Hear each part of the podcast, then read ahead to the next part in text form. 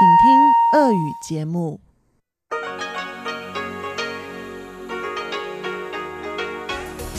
В эфире Международное радио Тайваня. Вас приветствует русская служба Международного радио Тайваня. У микрофона Мария Ли. Здравствуйте, уважаемые друзья. Мы начинаем субботнюю программу передач из Китайской Республики. Те, кто слушает нас на частоте 5900 кГц с 17 до 17.30 UTC, услышат обзор новостей недели и передачу Владимира Малявина «Всемирный Чайна Таун». А те, кто слушает нашу часовую программу на частоте 9590 кГц с 14 до 15 UTC или же на нашем сайте, смогут также услышать рубрику «Наруан Тайвань», которую готовит для вас Игорь Кобылев, и повтор радиопутешествия по Тайваню с Чеченой Кулар.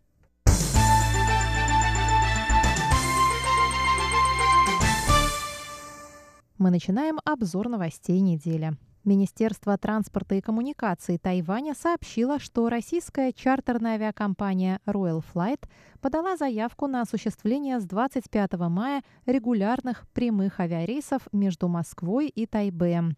В то же время в министерстве подчеркнули, что расписание рейсов еще не обсуждалось с авиакомпанией. Прямые рейсы между Москвой и Тайбэем планируют осуществлять раз в неделю самолетом Boeing 767 на 300 мест.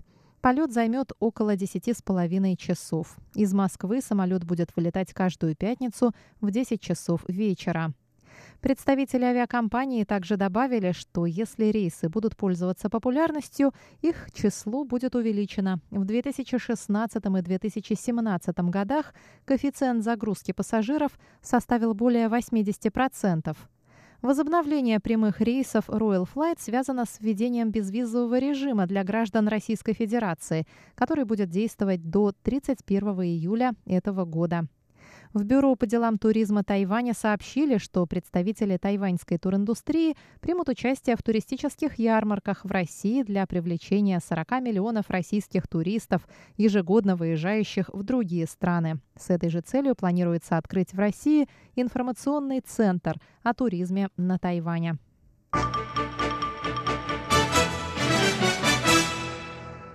Ли Цзин Юй, супруга тайваньского правозащитника Ли Миндже, который находится в китайской тюрьме, провела 29 января пресс-конференцию. Она сообщила, что власти КНР запретили ей свидание с мужем в дни Нового года по лунному календарю.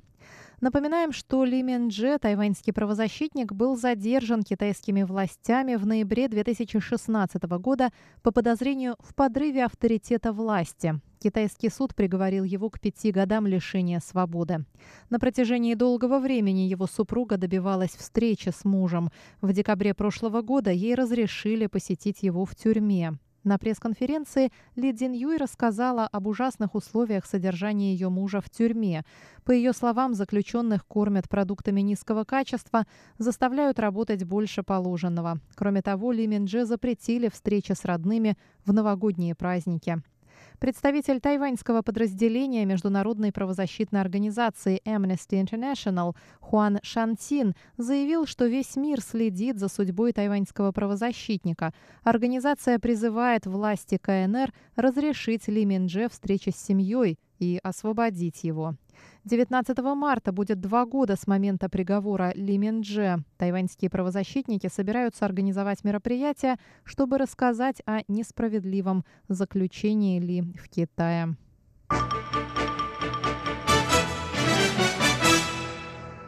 Представители США, Японии и трех стран-союзниц Тайваня выступили 28 января в поддержку Тайваня на заседании Совета Всемирной организации здравоохранения. США, Япония, Гватемала, Никарагуа и Соломоновы острова считают, что у Тайваня есть все основания принимать участие в деятельности этой международной организации. А в субботу в поддержку Тайваня на заседании ВОЗ также выступили Эсватини, Гаити и Парагвай. Американский атташе по вопросам здравоохранения в Женеве Колин Макаев сообщил, что США огорчены действиями руководства ВОЗ, которая не принимает Тайвань в ряды стран-членов организации. В прошлом году Тайвань собирался пожертвовать миллион долларов США на борьбу с Эболой, однако из-за политических причин это стало невозможно. Высокопоставленный представитель Министерства здравоохранения Японии Хироюки Хори также заявил, что в условиях глобализации ни одна страна не должна быть исключена из системы охраны здоровья. Представитель Гватемалы в Женеве Луис Эрик Гвидел Пинеда поблагодарил Тайвань за помощь его стране в области медицины и фармацевтики. А постоянный представитель Никарагуа в Женеве Карлос Эрнесто Моралес Давила отметил, что во избежание ошибок в деятельности ВОЗ должны принимать участие все страны. Постоянный представитель Соломоновых островов в ООН Барет Салату напомнил Совет управления ВОЗ об опыте Тайваня в борьбе с заболеваниями и эпидемиями.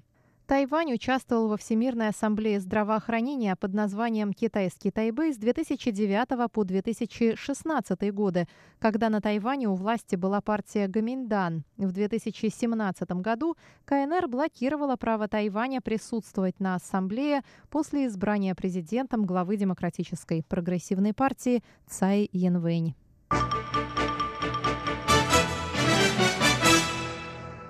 Американский сенатор Джеймс Инхоф обратился 29 января к Госдепартаменту США с просьбой разработать стратегию, которая поможет Тайваню восстановить статус наблюдателя во Всемирной организации здравоохранения.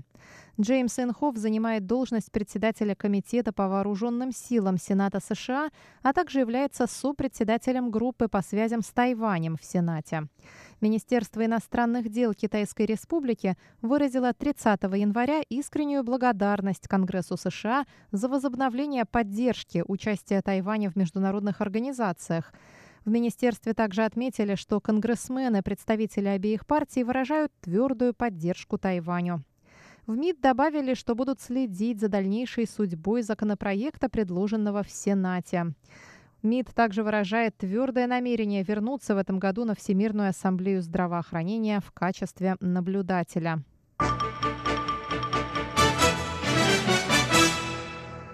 Тайваньский международный аэропорт Тау-Юаня заметно увеличил свои ключевые показатели за прошедший год, что положительно сказалось на его конкурентоспособности в регионе. Об этом сообщили представители аэропорта во вторник, 29 января. Объем пассажирских перевозок увеличился по сравнению с предыдущим годом на 3,69% и составил 46,5 миллионов человек. Показатель растет ежегодно в течение семи лет, добавили представители компании. Количество рейсов в 2018 году составило 256 тысяч человек, что на 4% больше по сравнению с предыдущим годом. Согласно представителям аэропорта, этот показатель непрерывно растет на протяжении 9 лет. Управляющая аэропортом компания рассказала, что такой рост показателей вызван выросшей популярностью лоукостеров, а также государственной новой политикой продвижения на юг, которая способствует развитию связей со странами Юго-Восточной Азии. В прошлом году аэропорт установил сообщения с еще 11 городами Южной Кореи, США, Таиланда, Филиппин, Новой Зеландии и Брунея. Кроме того, в 2018 году пять зарубежных авиакомпаний начали выполнять полеты из международного аэропорта Тау-Юань. В их числе Air France, Air Asia, Starflyer, Air New Zealand и Royal Brunei Airlines.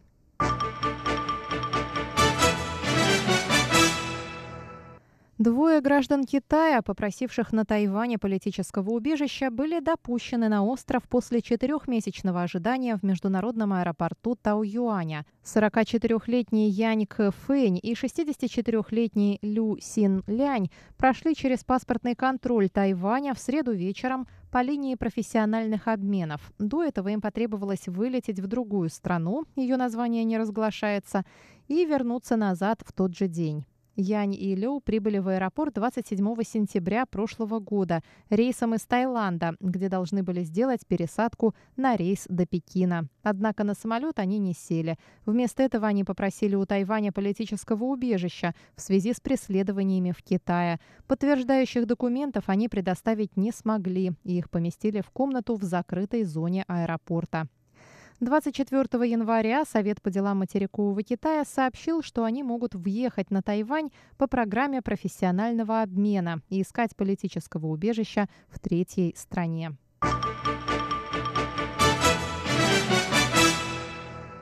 Директор национальной разведки США Дэн Коутс предупредил о растущей угрозе Тайваню со стороны Китая. На слушаниях в Комитете по разведке Сената США Коутс сказал, что Китай расширяет свое политическое, экономическое и военное влияние.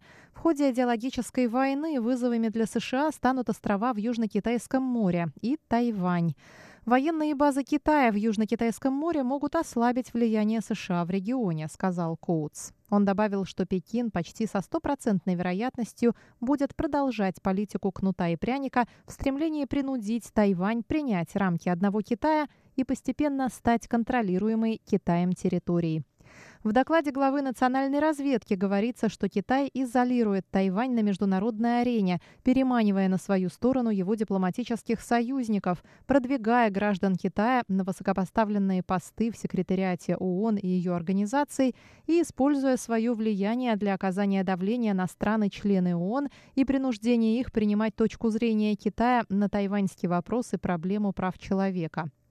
Он отметил, что Тайваню необходимо наращивать свою обороноспособность и не полагаться полностью на традиционные виды оружия. По его мнению, остров должен усиливать способность ведения асимметричной войны, которая могла бы смягчить удар, нанесенный Китаем, и выиграть время для помощи со стороны США.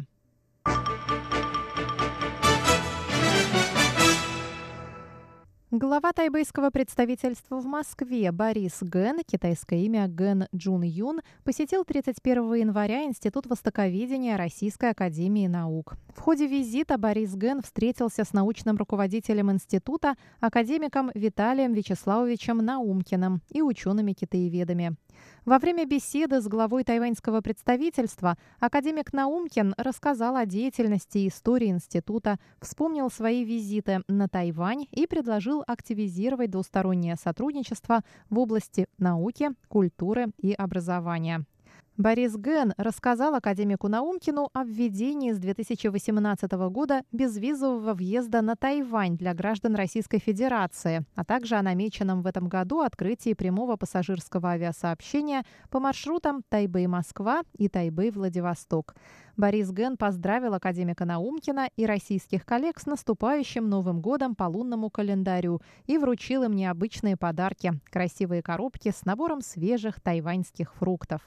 Более тонны знаменитых тайваньских фруктов высшего качества, в том числе восковые яблоки, гуава, апельсины, голова Будды и прочие фрукты, были присланы из Тайбе в Москву самолетом в минувший понедельник и стали настоящим субтропическим чудом, явленным объявленным в разгар холодной русской зимы. Руководитель Центра тайваньских исследований Института востоковедения Российской академии наук Валентин Головачев рассказал о работе Центра. За минувшие семь лет многие сотрудники института побывали на острове, вели исследования, участвовали в конференциях и работали по грантам. Сотрудники центра опубликовали десятки статей о Тайване на русском, китайском, английском и японском языках.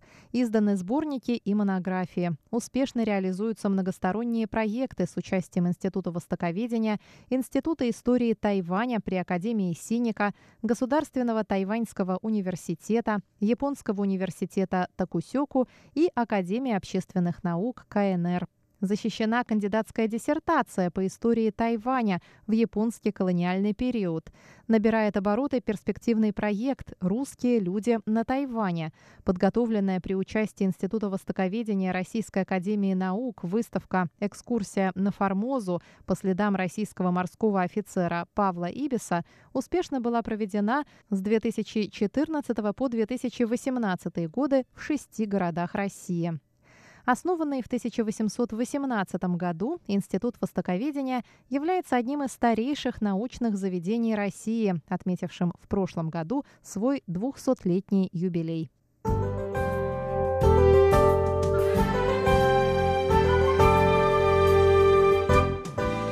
О погоде. В воскресенье на севере Тайваня будет прекрасная солнечная погода от 17 градусов ночью до 26 днем. В центральной части Тайваня также замечательно от 18 до 28. И ровно такая же картина на юге в Гаусюне солнечно от 19 до 28 градусов. Дорогие друзья, на этом я, Мария Ели, заканчиваю обзор новостей недели. Пожалуйста, оставайтесь с русской службой Международного радио Тайваня.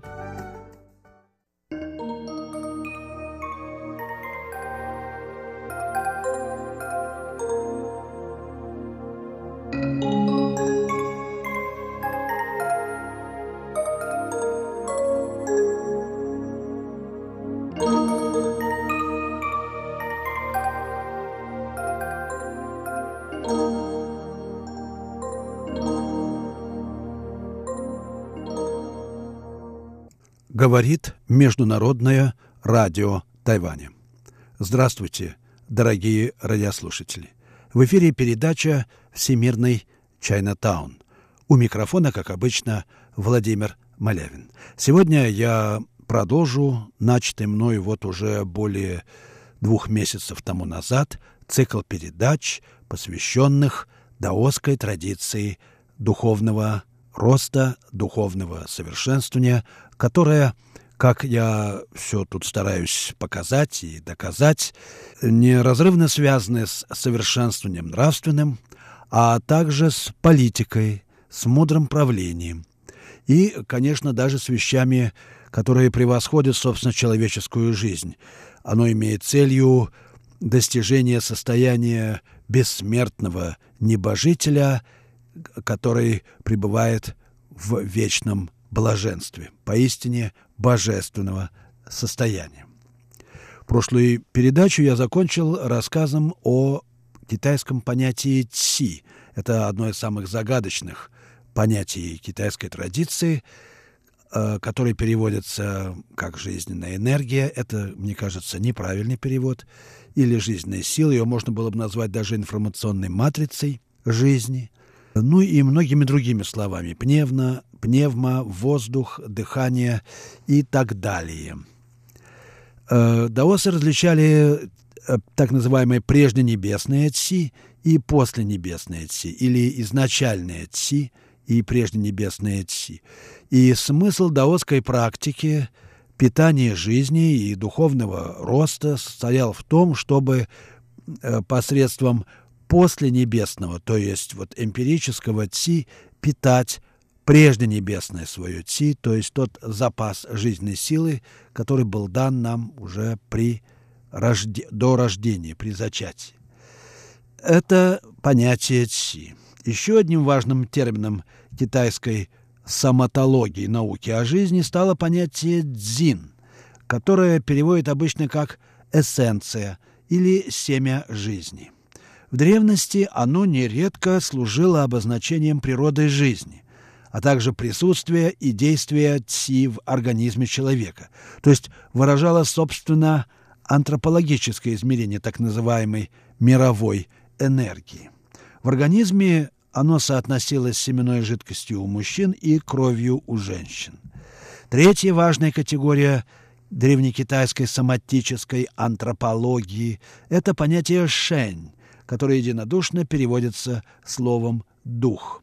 Но нужно помнить, что китайский дух имеет одинаковую природу с семенем и энергией и не противостоит материальности мира. Это самая тонкая и подвижная форма мирового жизненного субстрата, которая вполне достижима для каждого. Смысл даосского подвижничества и состоит, собственно, в постепенном одухотворении более плотных состояний ци. Представление о жизни как форме существования ци было в Древнем Китае настолько убедительным и распространенным, что к нему обращались и конфуцианские мыслители, для которых первостепенное значение имели вопросы морали и этикета. В конце IV века до нашей эры конфуцианский ученый Мензе заявлял, что нравственное совершенствование должно взрастить в человеке всепокоряющее, или, можно сказать, могучее, как половодье, ци. Несколько десятилетий спустя другой конфуцианский ученый Сюньзе, явно желая сделать свое учение более привлекательным в обществе, доказывал, что правильное исполнение конфуцианских ритуалов непременно укрепит жизненные силы их участников и продлит их годы. Приведение духа к покою и гармонии навсегда осталось в Китае главной целью совершенствования. Еще, к примеру, в XVII веке художник Дун Цичан, очень авторитетный знаток искусства и ученый, отмечал, что созерцание антикварных предметов полезно тем, что оно, я цитирую, укрепляет ослабевший дух и смягчает ожесточившееся сердце.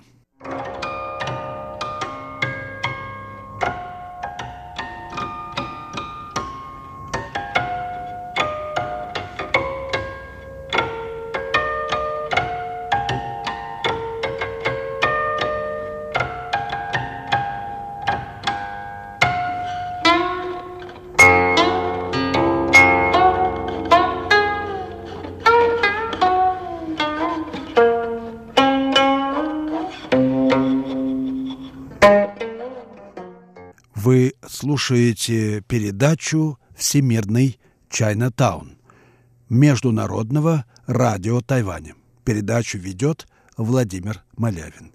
И я продолжаю рассказ о принципах духовного совершенствования в даосизме и понятиях, которые относились к этому процессу.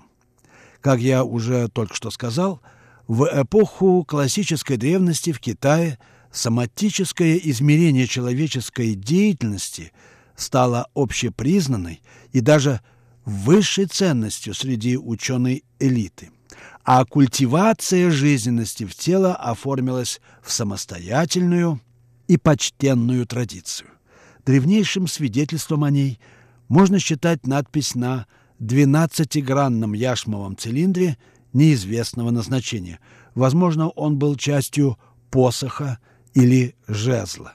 Большинство исследователей относят его к началу IV столетия до нашей эры. В этой надписи даются некоторые сведения о циркуляции жизненной силы ЦИ в организме. Это основа медицинского знания в Китае. Вот перевод этой надписи с неизбежностью приблизительной. Введение жизненной силы. Дай ей проникнуть глубоко и собраться. Собравшись, она растечется. Растекшись, опустится вниз. Опустившись вниз, обретет устойчивость. Став устойчивой, утончится. Утончившись, пойдет в рост. Пойдя в рост, растянется. Растянувшись, вернется к истоку. Когда она вернется к истоку, войдешь в небесное. Небо пребывает вверху, земля пребывает внизу. Следуй этому, и будешь жить. Пойдешь наперекор, погибнешь. Конец цитаты. Этот текст указывает на существование очень разработанной и систематизированной терминологии, которая относилась к психосоматической практике. Многое в нем предвосхищает позднейшие концепции циркуляции жизненной силы. Фраза «о небе и земле» трактуется переводчиками по-разному. Некоторые видят в нем упоминание о корне неба и земли, другие – о пружине или движущей силе жизненных процессов, то, что по-китайски называлось «дзи». Последний термин занимает важное место в даосском учении, где он обозначает источник жизненного динамизма. А владение им едва является едва ли не главной целью даосского прозрения. Интересно, что в иероглифе «дзи» в качестве ключа, то есть показателя его принадлежности к определенному классу предметов, в этой надписи использован знак «огонь», что сближает его, собственно, даосским пониманием ци. Надо отметить также, что употребление слов «следовать» и идти наперекор соответствует принятой в древности практике. Первое наделяется положительным смыслом, второе – отрицательным.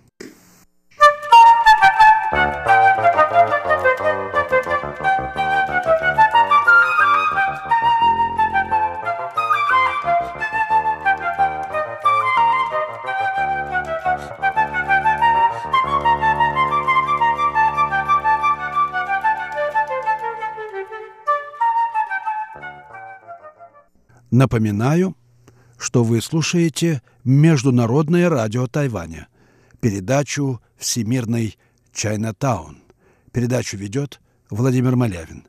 А темой сегодняшней передачи, как и целого цикла предыдущих, являются принципы даосской традиции духовного совершенствования и тексты, в которых эта традиция э, представлена – вот здесь будет уместно сказать несколько слов об особенностях языка этой традиции. Перед нами литература, которая отличается необычайной текучестью понятий и зыбкостью их значений, постоянным смещением смысловых акцентов. Слова в ней, как в образе мира у древних даосов, словно вмещаются друг в друга, продолжаются друг в друге, образуя некий вселенский кристалл смысла, каждая грань которого отражается во всех прочих. Перед нами словесный образ мира превращений, где слова сливаются в вездесущий зов всеединства. По форме эти тексты представляют собой ритмизированные, часто рифмованные пассажи, которые удобны для запоминания и цитирования и предназначены, очевидно, для устной передачи. Это не просто техническая формальность. Устная речь дает простор для импровизации, и ее влияние сказывается в нежелании даосских авторов ограничиваться фиксированным набором терминов, формализовывать свое изложение. В сущности, мы имеем дело с продуктом поиска всегда нового и вечно ускользающего смысла, каковым и является реальность перемен. Эти тексты рождены не логикой умозрения, а опытом жизненного динамизма в его безграничной изменчивости. Но в их видимой зыбкости сокрыты непоколебимый покой и ясность духа. Отсюда проистекает еще одна важная черта даосских канонов. Эти тексты всегда настраивают на преодоление крайностей и частностей, согласование противоречий и достижение некоего всеобъемлющего синтеза, и притом не просто умозрительного, но подлинно бытийного, захватывающего всю жизнь человека, дарующего новое видение мира, эта установка стала главной силой исторического становления китайской традиции во всех измерениях человеческой практики. От текучего, но в своем роде очень стойкого китайского синкретизма и мотива недвойственности небесного и земного бытия до идеала общественной гармонии. Вот все эти замечания полезно иметь в виду, когда мы сопоставляем отдельные произведения представляющие данный тип мировосприятия.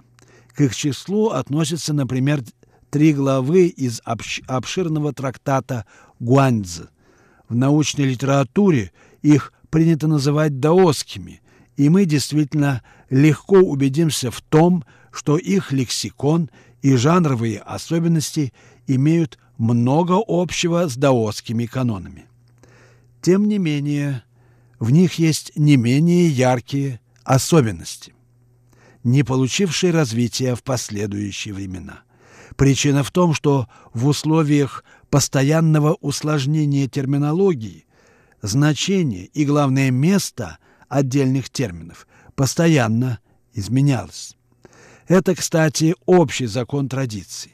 Развитие последней прочерчивается как будто незначительными сдвигами в значении и значимости терминов или, если можно так сказать, перераспределением смысла в общей системе понятий.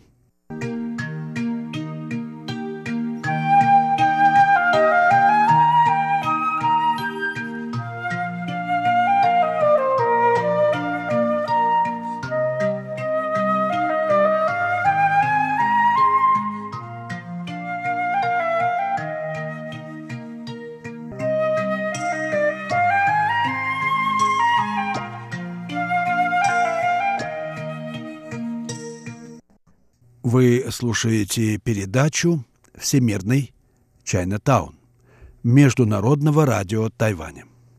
Передачу ведет Владимир Малявин. Я продолжаю рассказ о китайских понятиях и принципах, относящихся к даосской традиции духовного личного совершенствования. Давайте теперь посмотрим на главное понятие традиции, собственно, понятие тела – оно обозначалось тремя терминами. Син, шэнь и ти. Это термины, правда, только основные, были еще и другие. Тело син относилось к материальной форме тела и обычно составляло оппозицию духовным качествам жизни. Тело как шень графически представляло образ беременного, то есть воспроизводящего себя тела.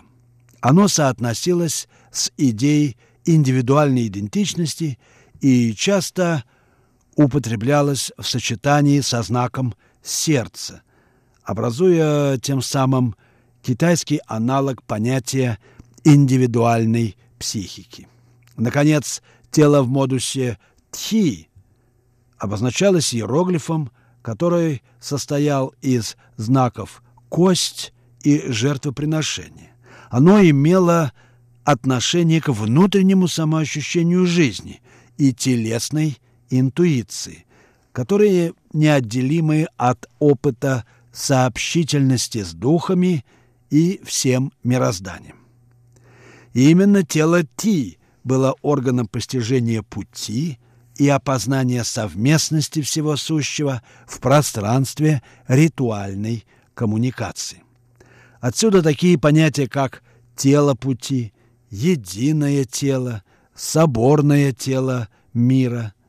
Любопытно, что святые даосы низшего порядка происходили из тела Син, тогда как высшие небожители рождались из тела Шень, способного порождать живое.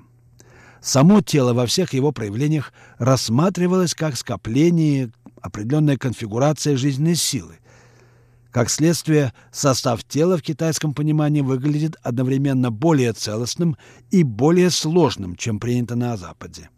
А дуализм духа и тела в китайской идее телесности заслоняется психосоматическим измерением, которое занимает в западных представлениях о теле второстепенное место – Речь идет о системе циркуляции жизненной силы, которая вводит организм в космические процессы, а внутри тела обеспечивает органическую связь материального тела, психики и духа. Японский исследователь Юаса Йосуо называет это измерение телесности холистическим бессознательным квази-телом. В древних памятниках Ци определяется просто как то, что наполняет тело. Именно тело Ци является объектом изучения и воздействия в китайской медицине, а равно средой и средством личного совершенствования. Ци – наиболее универсальное воплощение перемен. Оно, я цитирую, то вверху, то внизу, вращается в сложном сплетении и нигде не застывает. Оно приходит и уходит так, что не ухватишь вращается по кругу, не достигая предела и так далее. В позднейших даосских текстах оно прямо отождествляется с дао. Согласно закону перемен, ци имеет бесчисленное множество проявлений и даже несет в себе свою инаковость. Оно берет начало в первозданном хаосе, но определяет свойства всех вещей. Оно бывает изначальным, оно бывает качеством отдельной вещи и так далее. Поистине универсальное понятие. Время нашей передачи подходит к концу. Я прощаюсь с вами, дорогие друзья. Вы слушали передачу «Всемирный Чайна-таун». Ее подготовил Владимир Малявин. Всего вам доброго. До следующих встреч в эфире.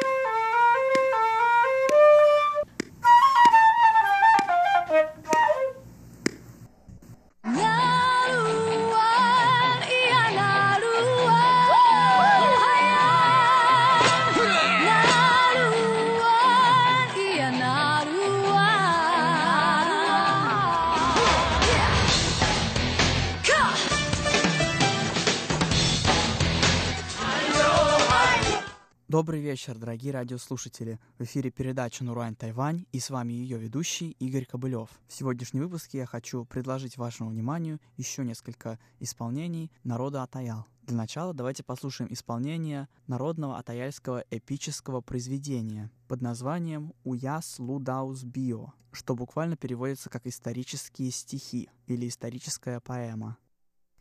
Simo שמו ולמעגל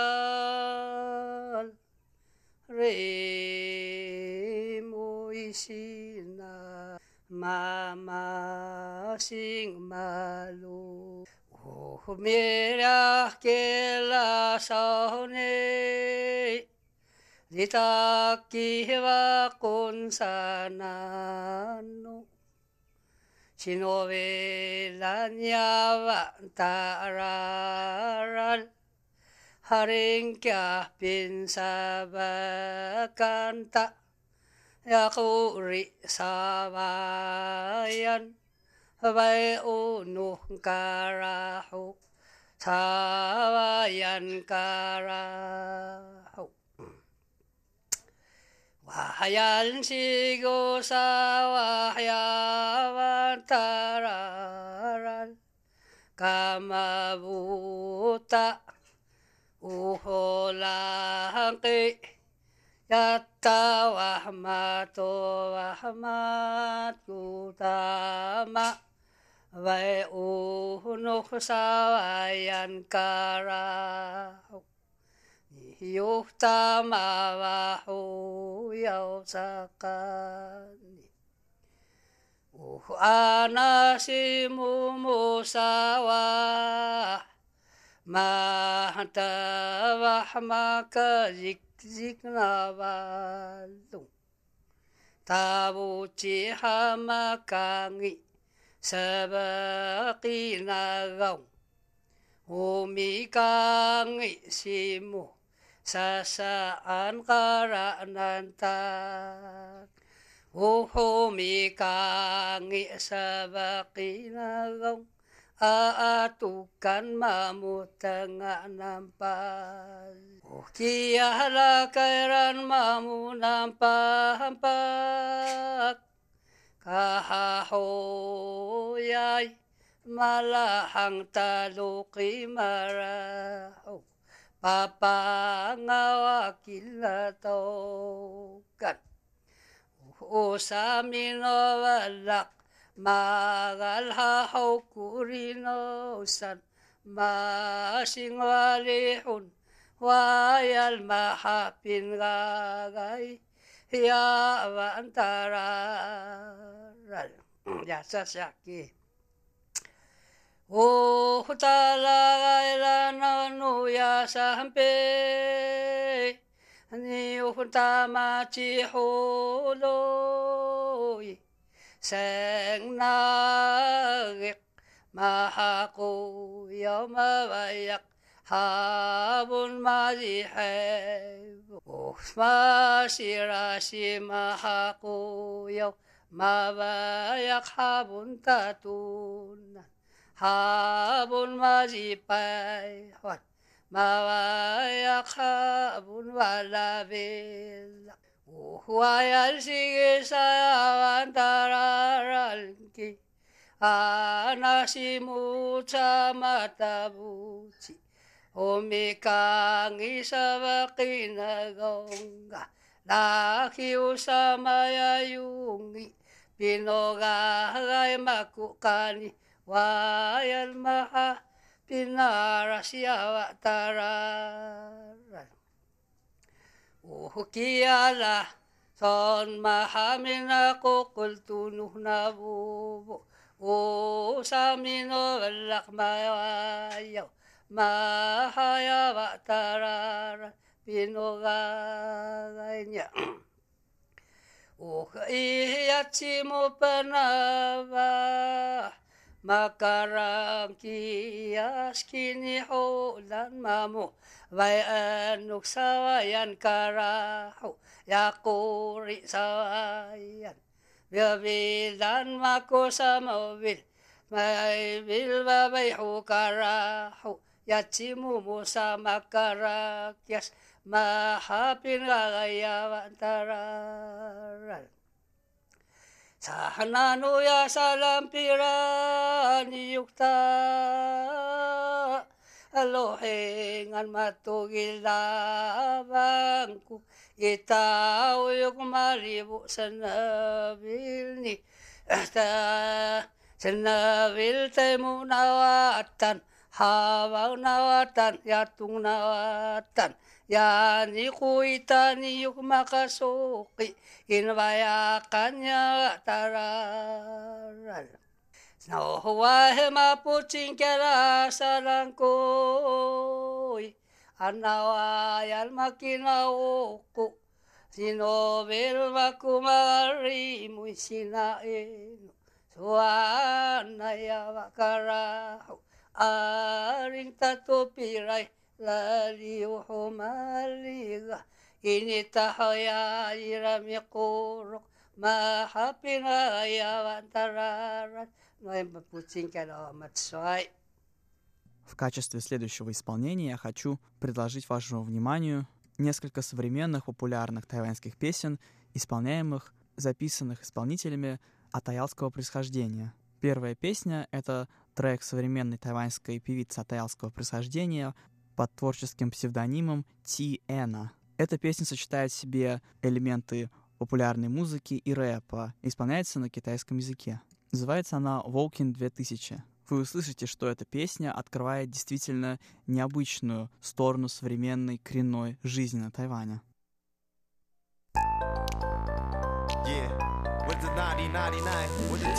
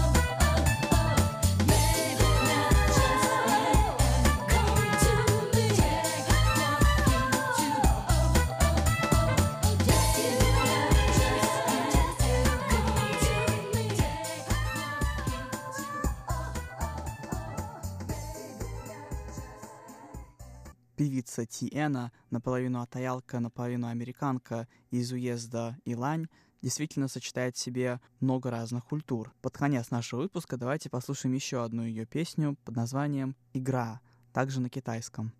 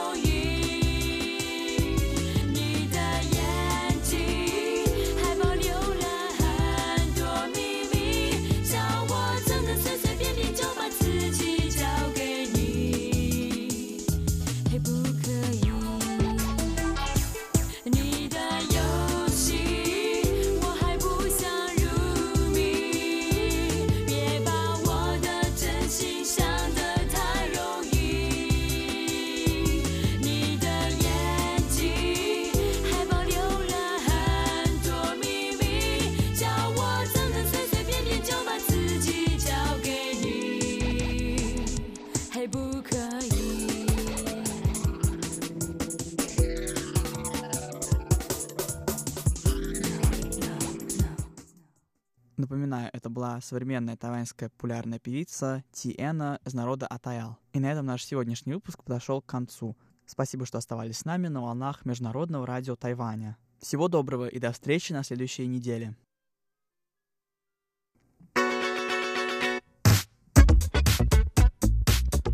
Радио путешествие по Тайваню.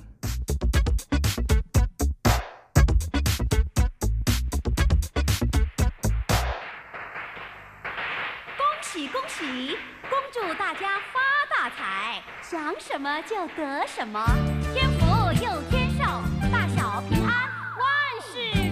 Здравствуйте, дорогие друзья! В эфире еженедельная передача «Радио путешествие по Тайваню», в выпусках которой я, Чечена Кулар, рассказываю вам о путешествиях в укромные и не очень укромные уголки этого острова. А сегодняшний выпуск я просто обязана посвятить Новому году по лунному календарю, ведь он уже совсем скоро. 5 февраля официально наступит год свиньи. На Тайване эту неделю все отдыхают. В этом году аж целых 9 выходных дней, считая выходные до и после новогодней недели. Поэтому жители острова, любители внутреннего туризма, отправятся отдыхать и смотреть достопримечательности на острове.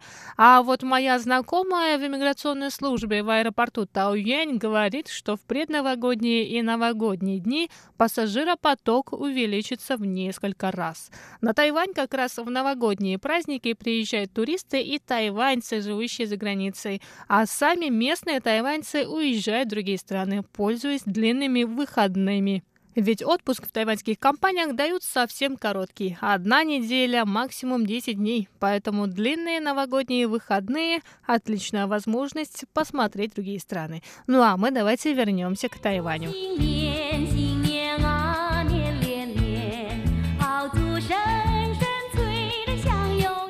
Сегодняшнем выпуске передачи «Радиопутешествие по Тайваню» вас ждут своего рода вредные советы. Ведь Бюро по делам туризма Тайваня на прошлой неделе сообщило, что дороги острова в дни новогодних праздников будут переполнены. Особенно это касается дорог, ведущих к популярным туристическим достопримечательностям. В бюро предупреждает, что автомобилистов в эти дни особенно много будет в районе поселка Дёфэнь. Этот поселок находится на севере Нового Тайбэя. Он популярен как среди местных, так и туристов, а особенно среди почитателей творчества японского мультипликатора Хаяо Миядзаки. Именно Дёфэнь стал прообразом мира духов в его анимационном фильме «Унесенные призраками».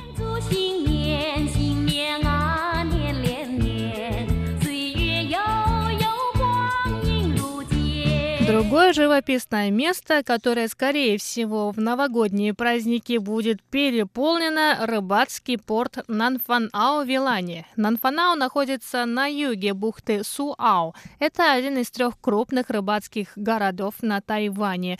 А в самом Нанфанао на самом деле три бухты и рыбных рынка. И каждый из них красив по-своему. На двух местных рыбных рынках каждый день во второй половине дня местные рыбаки продают свой улов.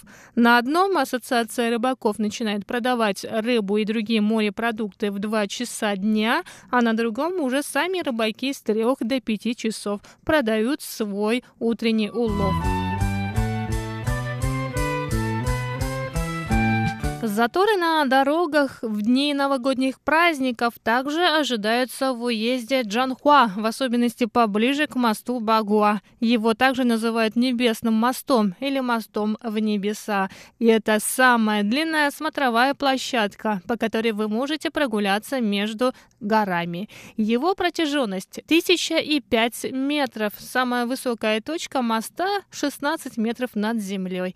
Небесный мост ведет от большой статуи Будды в Багуашане культурному центру эстетики пространства для жизни. Во время своей прогулки по этому небесному мосту вы также можете полюбоваться лотосами в экологическом парке Лотосового пруда, увидеть гробницу мучеников, бейсбольный стадион и, конечно же, насладиться прекрасными горными пейзажами.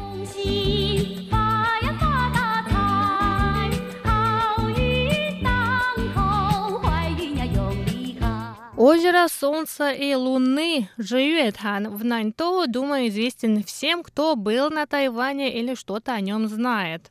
Бюро по делам туризма предупреждает, что в дни новогодних праздников на дорогах, ведущих к озеру, будет много машин. Вообще заторы прогнозируются на всех дорогах уезда Наньтоу, а также в соседнем уезде Дзяи, в котором находится гора Алишань. Эта гора – излюбленное место как местных, так и туристов туристов. Там также можно отправиться в горную прогулку, наблюдать прекрасный рассвет в первый день Нового года по лунному календарю и подышать свежим воздухом. Также в уезде Дзяи находится самая необычная, на мой взгляд, церковь. Она выполнена в виде хрустальной туфельки Золушки. Хотя я не совсем понимаю, почему ее называют церковью. Это скульптурное сооружение, но оно очень популярно среди молодоженов. Туфельку построили за два месяца в 2016 году. По одной из версий, эту необычную скульптуру, которая, кстати, попала в Книгу рекордов Гиннесса в том же году, местные власти соорудили для увековечивания памяти об эпидемии так называемой болезни черной ноги, сосудистому заболеванию, которым были подвержены жители этого региона. По другой версии, туфельку поставили в честь местной жительницы, которая потеряла обе ноги перед своей свадьбой. 你呀大姐。Другая необычная церковь, вокруг которой, скорее всего, в новогодние дни будут гулять отдыхающие, хрустальная церковь Бэймэнь в Тайнане. Строительство этой необычной христианской церкви было закончено в 2014 году, и она полностью прозрачная. С недавнего времени там проводятся свадебные церемонии. Ну а если вы захотите отправиться еще южнее, скажем, в уезд Пиндун, то вам стоит опасаться заторов вблизи тайваньского культурного парка коренных народов. Открытый еще в 1987 году прошлого века, этот парк растянулся на почти 87 гектаров. В нем вы можете познакомиться с традиционной культурой коренных народов Тайваня. В том же уезде Пиндун вы также можете погулять по самому длинному на Тайване навесному мосту Шанчуань. Этот стеклянный мост переброшен через реку Айляо. Его длина 262 метра. Но вы должны помнить, что мост выдерживает вес только лишь 100 человек. Поэтому, возможно, стоит прислушаться к советам Тайваньского туристического бюро и выбрать другой день для его посещения.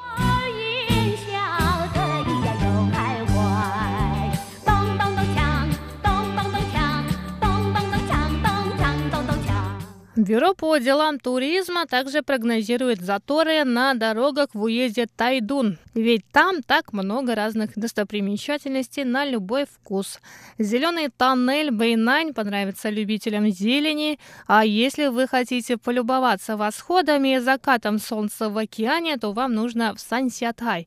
Там вашему взору откроются скалы необычной формы и прекрасный вид на Тихий океан.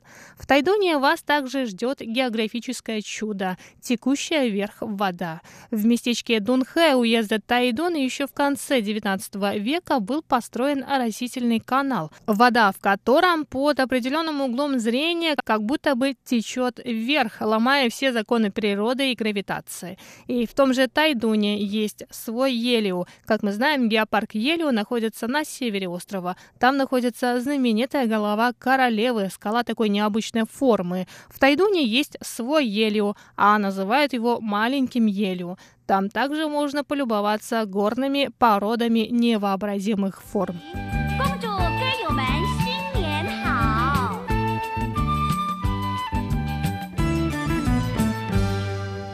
А обогнув южную оконечность острова, вы можете отправиться в уезд Хуалянь и одноименный город, ведь там есть живописное озеро Ли-Юй или Карповое озеро. Там уже можно спокойно посидеть на берегу озера, встретить заход солнца и насладиться тишиной. Только, конечно, если вы отправитесь туда не в новогодние праздники, которые, я напоминаю вам, будут уже на следующей неделе. И на этом этом сегодняшний выпуск передачи «Радио путешествие по Тайваню» с вредными советами о путешествиях в новогодние праздники подходит к концу. С вами была Чечена Кулар. До скорых встреч на волнах Международного радио Тайваня.